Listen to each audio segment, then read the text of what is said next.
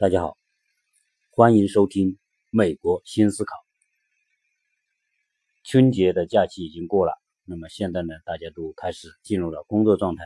那么我呢，也开始为我的节目呢，在增加一些内容。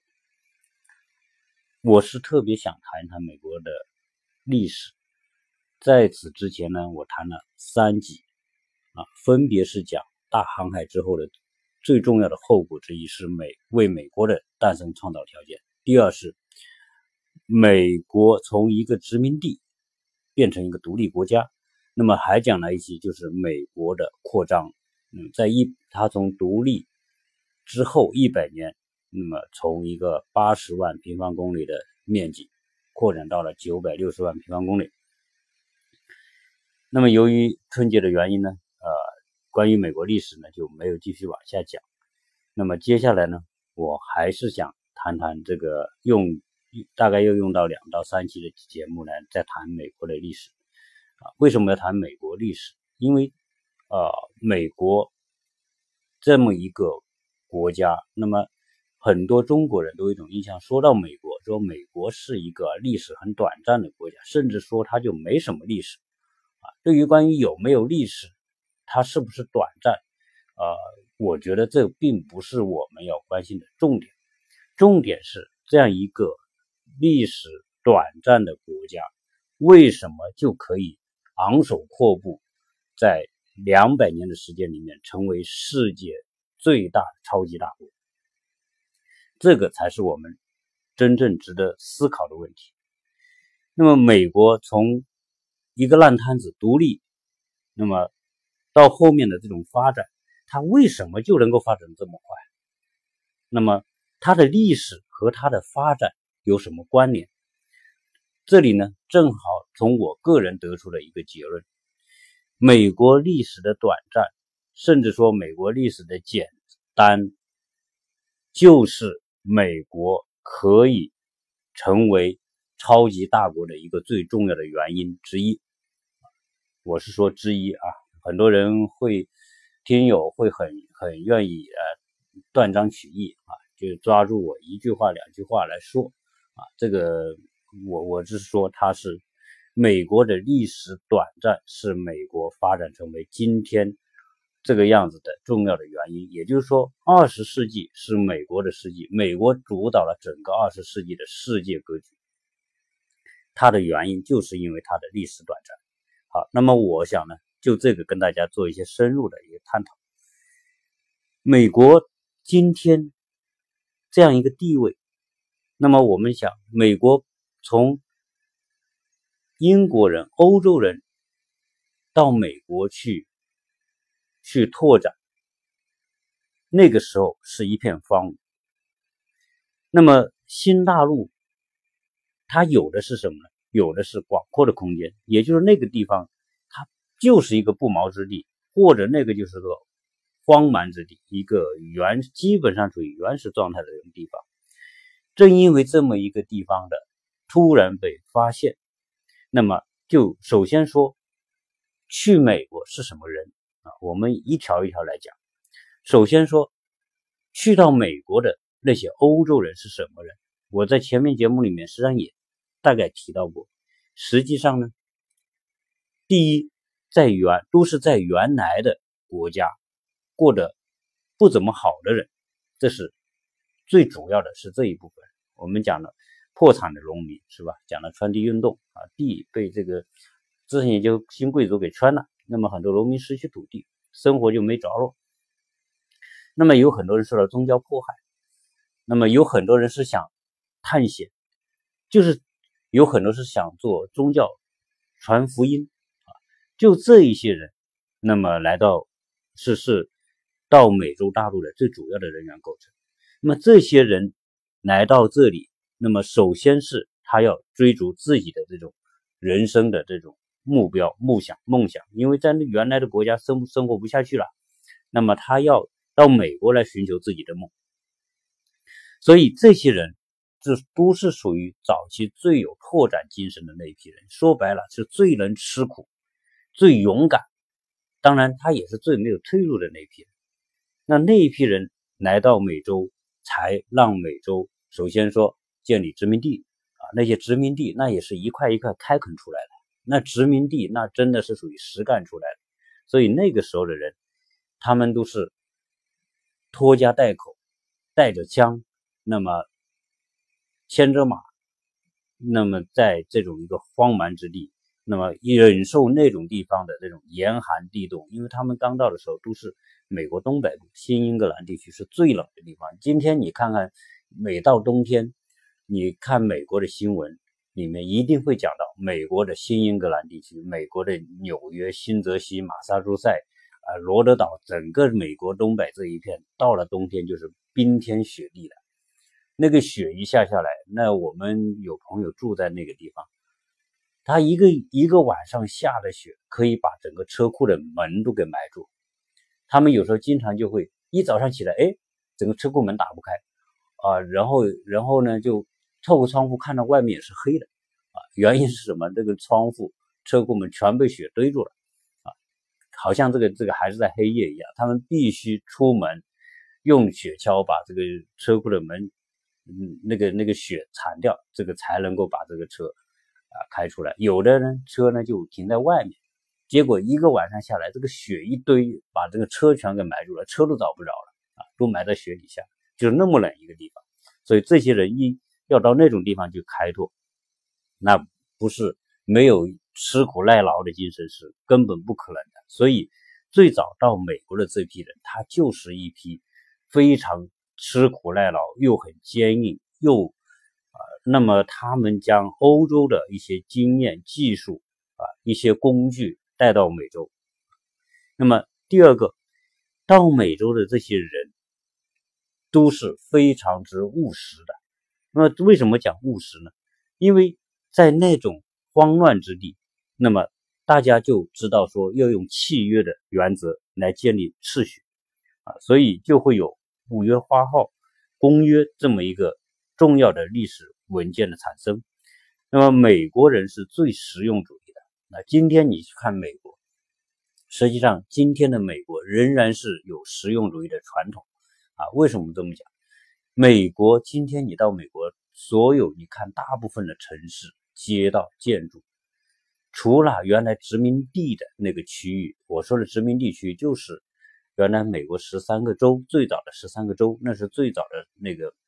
英国人在那边开拓的殖民地，那么那些地方你看到的建筑是带有很多英国的，或者是啊荷兰的这些这些建筑的特点啊，带有一定的这种欧洲的这种感觉的装饰啊，包括你到华尔街啊，你会看到很多的这种各种建筑啊，罗马式的、哥特式的、巴洛克式的那种雕雕琢装饰比较重的那种，但是。美国在整个后来所开拓的这些建筑里面，大部分的建筑都是非常简洁的。就算是两三百年、三四百年所建的那些殖民地时代的很多建筑，都去掉了很多复杂的装饰，这是它的实用。今天你到美国那些古老的大学啊，你看到那那那些几百年的建筑，都是去掉了很多这种复杂装饰。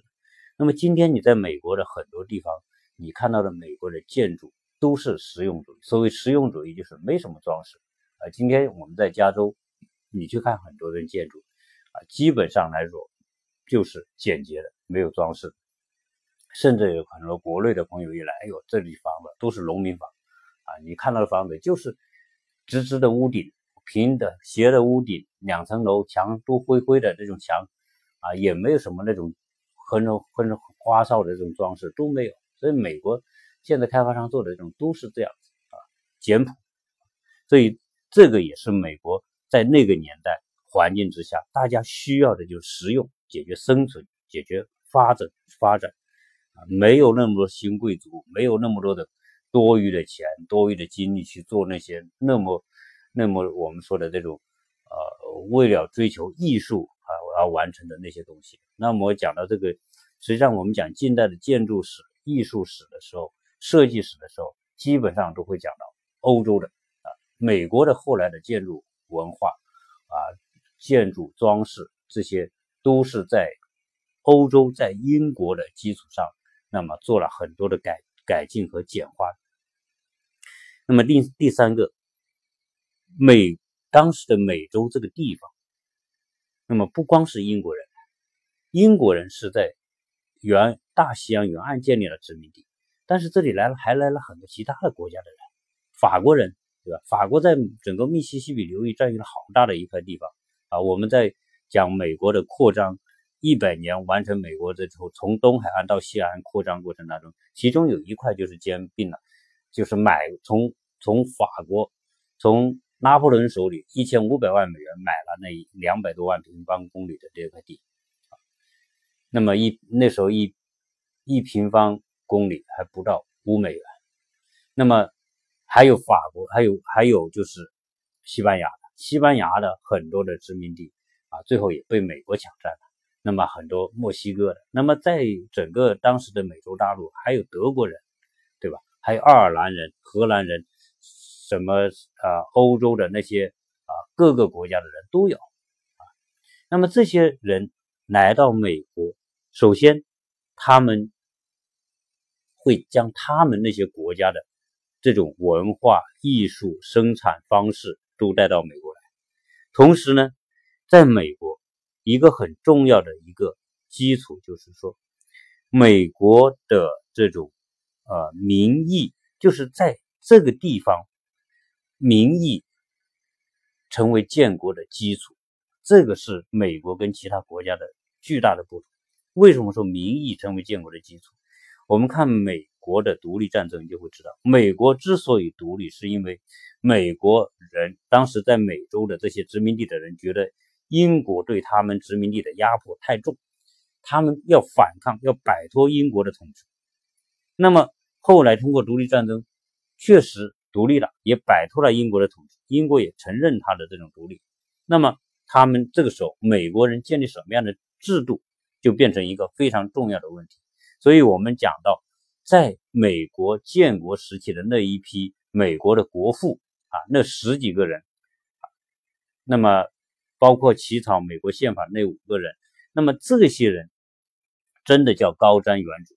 那么，首先他们建立的。起草的宪法建立的美国的制度，就是建立在民意的基础上。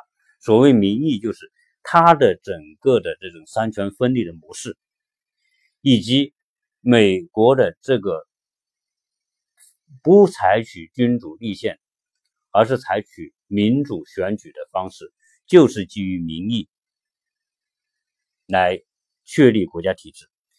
而这种民意也是明确的，就是要反对独裁，反对压迫。必须要保留他们浴血奋战所获得的平等、自由和民主。这是我们从美国当时建国的那种那种历程里面所公布的那些那些宪法，我们可以明显的看得到。那么，美国的民主体制比英国的君主立宪体制更符合美洲大陆当时的这种。时代的这种需要啊，也是当时在美国、美洲的这些人，那么获得独立之后的一个根本的要求。那么在美国，因此就很没有再产生像英国那样的所谓新贵族这一类的。美国就是从独立之后就开始资本资产阶级来治理国家，那么资本主义开始发展啊，所以美国的制度是非常清晰的。那么，他是在在英国资产阶级革命的基础之上，那么吸收了英国的成果，那么让他这个制度也更加简化，更加符合时代的要求。这是美国的这种制度，所以加上美国，我们说美国的这个宪法公布之后，紧接着他就有公布了一个人权法案，也就是宪法的十条修正案。这十条修正案，这个人权法案就奠定了今天美国人的这种自由、平等和民主的这种作为公民的基本权利。那么，一七八九年，美国的宪法获得通过，同时大家知道，一七八九年，法国资产阶级革命也公布了一个跟美国的人权法案非常相同的一个宣言，叫《人权宣言》。那么，美国呃法国的人权宣言和美国的这个呃人权法案，大家看到的内容，它的精神是完全一致。好，那么这种制度建立，那么我们曾经讲到，那么十条修正案里面，其中就有宗教自由。那么，在美国，宗教是一个自由的，那么言论是自由的，捍卫自己权利是自由的。其中就包括拥有、持有枪支。那么我们谈了几两次关于枪支的问题，关于枪击案的问题，就是从那个时候开始。那么宪法明确规定，人民拥有拿起武器推翻暴政和独裁的权利，这是宪法修正案里面最重要的一条权利，一直到现在。那么美国的宪法在一七八九年获得通过，今年是二零一八年。整整两百二十七年，这一部宪法仍然是美国的啊最重要的法律。这就看美国当时所建立的这种制度是非常有适应适适应性的。不管时代怎么变化，它的宪法没有没有大的根本的改动，仍然是这个国家奉行的最重要的这种法律准则。那么，美国有这么一个宪法，是美国的制度，它通过这种吸收和创新，那么，呃，保障了美国的这种稳、平稳、稳定发展。最起码在美国国内啊是没有特别大的动荡啊，就说明这个宪法是非常适合从它建国到之后的两百多年。整个历史基本上，这部宪法起了非常关键的作用。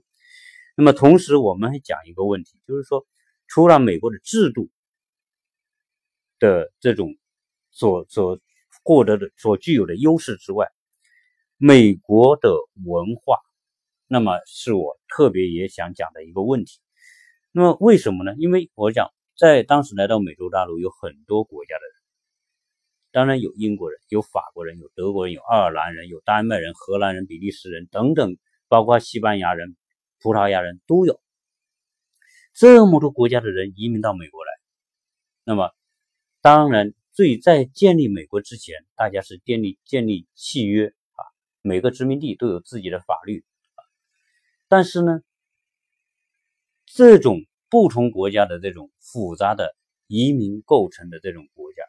那么美国就产生了一个新的问题，就是美国不同国家的人的文化的融合。实际上，每个人带自己的文化背景，那么来到美国，在那种环境、那种大家需要生存、需要战胜那种这种艰难的这种环境，那么要面对各种各样的险境的时候，这些不同国家的人的融合，是美国今天。强大的一个非常重要的因素，就说这些国家来到美国的人，首先都是有拓展精神的人，这是当时构成美国人的人口的这种主体。这些有拓展精神的人，这些有契约精神的人，这些拥有一个非常稳定的宪法的构成这批人，他们在文化上应该说是非常好的。获得了一种文化基因的混血。我用了这个文化基因混血的概念，为什么可以这么讲？因为不同国家它的文化，英国有温英国的文化的传统，法国有法国的文化和传统，那么德国有德国的，其他每个国家，欧洲实际上每一个国家称得上一个国家的这些人都有自己的文化系统。这些文化系统放到美国，到了美洲大陆之后。他们就开始求同存异啊，那么这种求同存异就是大家互相包容。首先，美国的今天，美国的包容精神，美国可以吸纳全世界的优秀的人，就是因为当初大家都有那一种宽容的心，宽容别人就是宽容自己。所以，不同的文化背景的人到美国，大家可以相融在一起，而这种相融。这种基文化又是一种什么？一种相对先进的文化的交融，而不是腐败和落后的文化。腐败和落后的文化是主要还留在他们那个国家，而来到美国的这些人，我刚才讲的实用的那种实用主义的那些人，他们带到的是要解决问题，所以他们所带到美国来的这些那些，或者在美国的这种呃社会当中能够生存下来的、传承下来的文化，都是优秀的，主要是优秀优秀的那一部分，所以。这种每个国家、每个民族，它的优秀的文化放到美国，再进行杂交，再进行碰撞，再再进行互相的这种推动，从而融合成了一个新的美利坚的文化。美国美利坚本身不是一个民族，因为它就这么一点事，两百多年的历史，你要形成一个民族。按照一般来讲，一个民族的要形成，那要非常悠久的过程，形成一种共同的文化。美国又是从不同国家来的人，那么美利坚文化又是怎么形成的？美利坚民族又是什么形成的？那我们今天会讲美美国这个美利坚这个民族，美利坚这个民族就是它本身在血统上，它就是杂合在一起，但是呢，它在整个的拓展过程当中，大家。这种包容，大家这种融合、求同存异，不同的国家和民族的优秀文化融合成新的美利坚文化，就是一个包容的、拓展的，那么愿意向权威挑战的这么这么一种文化。你想想，当初英国英国国王、英国王室多么强大，英国是日不落的国家。拥有全世界最强大的军队和海军和陆军，当时殖民地人说，他们就敢于去突破他们，敢于就是于反抗，而不是屈服。这就是美国的文化里面，它这种特殊的环境之下所形成的这种这种新的文化。那么这种文化，你想想，它是在欧洲主体是在欧洲文明基础上，那么。一些通过移民，那么将一些欧洲文化当中优秀的东西带到美洲，美国就是一个新的平台，它就是一块一块白纸。那么在这一张白纸上，欧洲的优秀的那一部分的人，优秀那部分文化来到美国，通过相互之间的包容、吸纳、吸收，再创造，那么形成了美国文化的基础。你去想想。这么一种文化，在当时来说，就是世界上最先进的文化。不管说它的宪法体现了这样一种宪法，是基于当时的文化环境和背景，那些优秀的这种公众人物，当时的美国国父们，那么所基于当时的环境和条件所定制的这种宪法，非常明显的话，它就是美国最重要的创新成果。所以，美国。本质上来说，就是不同国家人来到这个地方，大家都通过一种创新的方法，那么推动这个新的国家的发展。那么，在美国的宪法修正案里面也明确讲到，美国的宗教是自由的。那么，美国的宗教当初来到美国的这些人，他们就是要不满于当时在欧洲的宗教迫害，罗马教廷的那种高压。那么当时的罗马教廷不仅高压，而且剥夺他们的土地，剥夺他们的财富，所以他们要摆脱当时这种旧的宗教秩序。这个时候，新的大陆给他们空间，加上来到这个地方的大部分都是属于支持宗教改革的，也就是我们说的清教徒啊。因为我们在节目前面节目里面有有有听友跟我指出呃关于这个呃宗教改革的问题。我想，这个宗教改革的问题，翻翻历史就可以看到。来到今天，美国是一个基督教国家，就是因为当初从欧洲大陆来的，就是那些支持宗教改革，那么他们主张简化宗教，那么宗教变得更加符合民意、符合民情，那么才形成今天美国作为一个基督教国家。美国是世界上最大的基督教国家，那么它的宗教的基础。就是当时欧洲宗教改革的成果，移植到了美国。那么天主教这里也有，但是天主教不是美国的主体。当时天主教是欧洲的主要力量，在欧洲，罗马教廷是天主教的最高机构。那么当时的那种环境之下，那么天主教受到很多人的这种反对。那么所以美国这些清教徒来这里建立的就是一个新的。那么美国的宗教是不是政教合一的？所谓不是政教合一的，就是在美国什么宗教都可以。美国是个宗教自由的国家，正因为美国的这种宗教自由，同时美国是一个清教徒为主体的国家，所以我们就看到延伸出一个问题：美国的文化。大家知道，这么短的历史，那它美国有什么文化呢？这又是很多人经常会问的一个问题。美国本来就没什么文化啊，说美国就是个没什么文化的国家。所以在这里呢，我我想站在我的角度。来说，美国不是没有文化，只是说它的历史不像东方的古国，不像埃及、印度、中国这么悠久。但是我刚才讲，正因为它没有这些文化的这么这么长的历史，美国才会成为一个真正的创新国家。那么，美国文化。它历史短，是不是它就没有文化呢？它又是我讲这里又是一个错误。美国，我刚才讲了，美国是欧洲的文化最优秀的那一部分，移植到了美国。所以一个国家，我们不要老是用说啊，我有多么悠久的历史作为一种骄傲的资本。我觉得悠悠历史悠久本身不应该，不是一个特别值得骄傲的东西。啊，你看看，埃及的历史够悠久吧？印度的历史够悠久吧？两河流域的历史够悠久吧？都是四五千年的历史，又怎么样呢？对吧？所以我觉得不要把悠久的历史作为一个特别要大书特书的东西。美国它就是那么短暂的历史，你也可以说它没有什么历史，但是美国就是。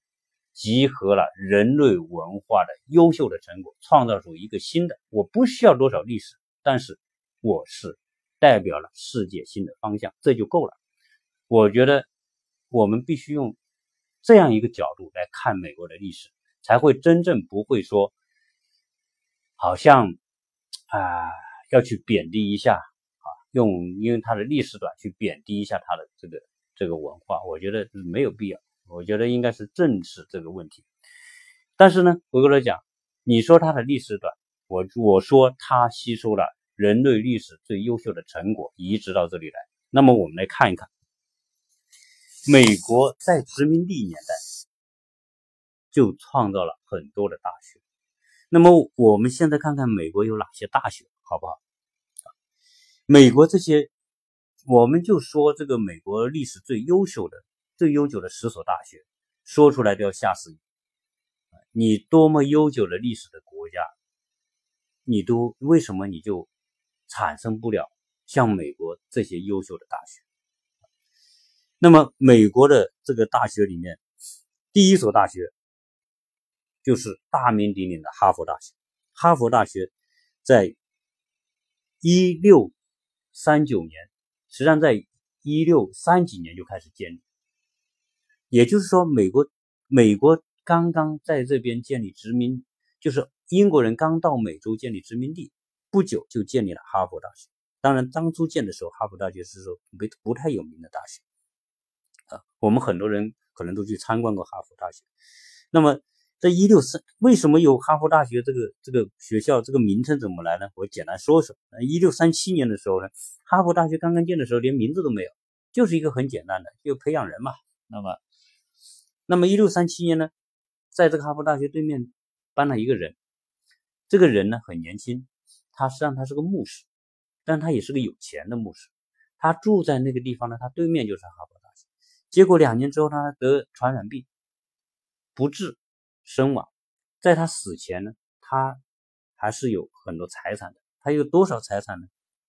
他当时有四百本书啊。那么当时呢，他有七百八十英镑。那么他死的时候就把这批书和这七百八十英镑捐给了这个没有名的对面这所大学。捐完之后呢，这个受捐之后，这个学校很感动啊。为什么感动？七百八十美元在今天看来就不是钱，对吧？算上这个六六七千，呃，人民币不是钱，但是是在那个年代，那个年代七百八十美元是英元英镑是一笔巨款。当时整个哈佛大学一年的经费也才四百英镑。而这个牧师，这个牧师就叫哈佛约翰哈佛，捐了这七百八十英镑，是够这个哈佛大学用两年的，所以哈佛大学就以它命名。那么，呃，今天我们到哈佛的校园都可以看到那个铜像啊，那个很多人都要去摸摸那个角，那个角都摸得很，那个铜像的角摸得很亮啊。这是哈佛大学在一一六三六年正式创办。那么，一六三九年才真正命名为哈佛。哈佛有多了不起？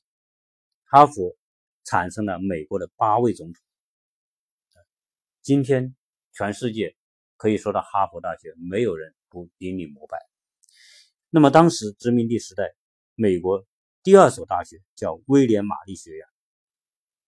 威廉玛丽学院创办的时间是一六九三年，华盛顿就是在这个学校毕业的。我都说的都是什么年代？都是十七世纪啊，一六九三年。那么第三所圣约翰学院，圣约翰学院原来也叫威廉学院，它创办的时间是一六九六年。第四所大名鼎鼎的耶鲁大学，一七零一年。耶鲁大学今天也是跟哈佛齐名的大学，它产生过五位美国总统。第五所大学。宾夕法尼亚大学创办时间是一七四零年。大家知道哈佛的这个宾夕法尼亚大学，简称宾州大学，它跟谁有关系呢？跟著名的美国国父富兰克林，它是由富兰克林发起创办的。第六所大学，莫拉维亚大学，创办时间一七四二年。这个莫拉维亚大学可能一般的人还不一定知道，它的历史这么悠久，但是它名气现在来说名气不一定那么大。第七所大学叫特拉华大学，那么美国有个州叫特拉华州，特拉华大学创办时间一七四三年。第八所大学也是卢伦贯尔的普林斯顿大学，创办时间一七四六年。它有多牛逼啊？普林斯顿大学有多牛逼？这一所大学。就有四十一位学者获得诺贝尔奖，你想想有多牛逼啊！我们到今天，中国有多少人获得多少科学家获得诺贝尔奖，多少文学家获得诺贝尔奖？实际上我们都是知道的。我们就算把华人都算上，又有多少，对吧？啊，这一所学校就四十一位获得诺贝尔奖。第九所大学，华盛顿与理大学，那么这个创办时间是一七四九。第十所大学也是名气非常大的，叫哥伦比亚大学，创办时间一七五四年。哥伦比亚大学也产生很多牛逼的人，李政道是这华人获得诺贝尔奖，巴菲特股神对吧？奥巴马美国总统是哥伦比亚大学毕业，所以我们说，我们把这些大学简单的罗列一下，你就会知道。这些创办大学的人都是来自于欧洲，来自于英国，很多将很多人可能后来也来了很多英国的贵族，有很多人在这边努力发展，变成了大的这种财主、有钱的人，又有文化又有钱，所以美国当时会产生那么多的美国国父那么牛逼，那那是因为有一种特殊的这种文化环境。那那不是说凭空就就就出了那么多伟大的人。人们说，在美国建国时候的那些国父，有一个都是了不起的啊！当时出了十几个那样的人物，可见当时美国的文化，当时这种殖民地时候的文化已经是非常非常强大了。我们今天说说中国的大学，中国的清华大学还是。美国在辛丑条约，那么美国从中国获得的赔款当中拿出一部分钱来创办的。清华大学到现在也就一百多年多一点，所以我只是举这个例子，不是说清华大学不好，清华大学也是非常让人骄傲的一个大学。但是跟美国的这些大学来比，美国历史短，但是它短暂的历史拥有非常含金量非常高的文化。这两这三百，美国建国，哈佛大学的历史将近四百年。你想想看，就是殖民地开始建不久，就有哈佛大学了，像三百三百八十多年的历史，非常的了不起。所以，美国历史短暂，但是它的文化浓度，它的文化的精华程度，是人类历史共同的这种文化的遗产聚合在那个地方啊。所以，呃，我们今天讲了美国的这个。文化融合，讲了美国的制度，讲了美国的宗教，那么我们接下来啊分几期来讲这个话题。那么美国的国运是如此的亨通，那是就是挡都挡不住。那么美国接下来还有哪些事情促成美国在那么短的时间里面成为超级大国？我们后面再慢慢来讲。那么这一期先讲到这里。谢谢大家收听。